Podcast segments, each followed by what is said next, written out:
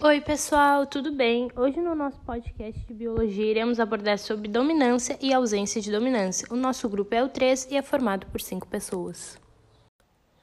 Oi, meu nome é Eduardo Araújo e hoje eu vou falar um pouco sobre o pai da genética, o Gregor Mendel.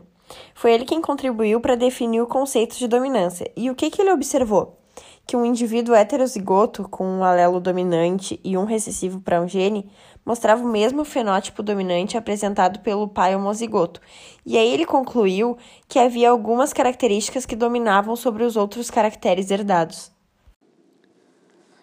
A dominância é um tipo de interação de alelos de um mesmo gene, na qual o fenotipo de um alelo mascara o segundo alelo no mesmo locus. O alelo mascarado pelo alelo dominante é chamado de alelo recessivo. Para um alelo recessivo produzir um fenotipo recessivo, é preciso que o indivíduo tenha duas cópias desse alelo, uma proveniente de cada um dos pais. Normalmente, os alelos dominantes são representados por letras maiúsculas e os alelos recessivos por letras minúsculas. Agora, a Duda Araújo vai dar um exemplo para a gente.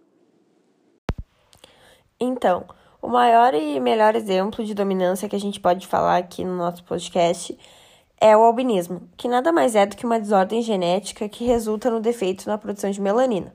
Para quem não sabe, melanina é o pigmento responsável pela cor da pele e dos nossos pelos também. O que, que acontece? O alelo azão determina a produção de melanina e o alelo azinho define a sua não produção.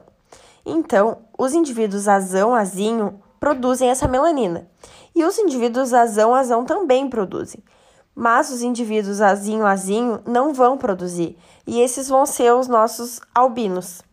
Agora a Isadora Labari vai falar um pouquinho pra gente sobre a ausência de dominância.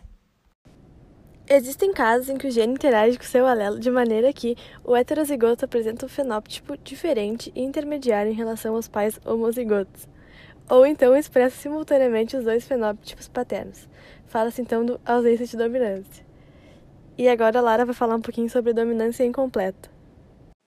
Se utiliza o termo dominância incompleta quando temos a intenção de descrever alguma situação onde indivíduos heterozigotos mostram um fenótipo diferente dos homozigotos. Assim, nesta situação, tem-se um fenótipo intermediário. Agora, no caso da codominância, não há indivíduos intermediários como na dominância incompleta. Pois bem, Nesse fenômeno, os dois alelos diferentes se expressam integralmente no indivíduo heterozigoto, assim impossibilitando uma forma intermediária, mas apresentando uma que aparece os dois alelos. Encerramos nosso podcast por hoje. Obrigada.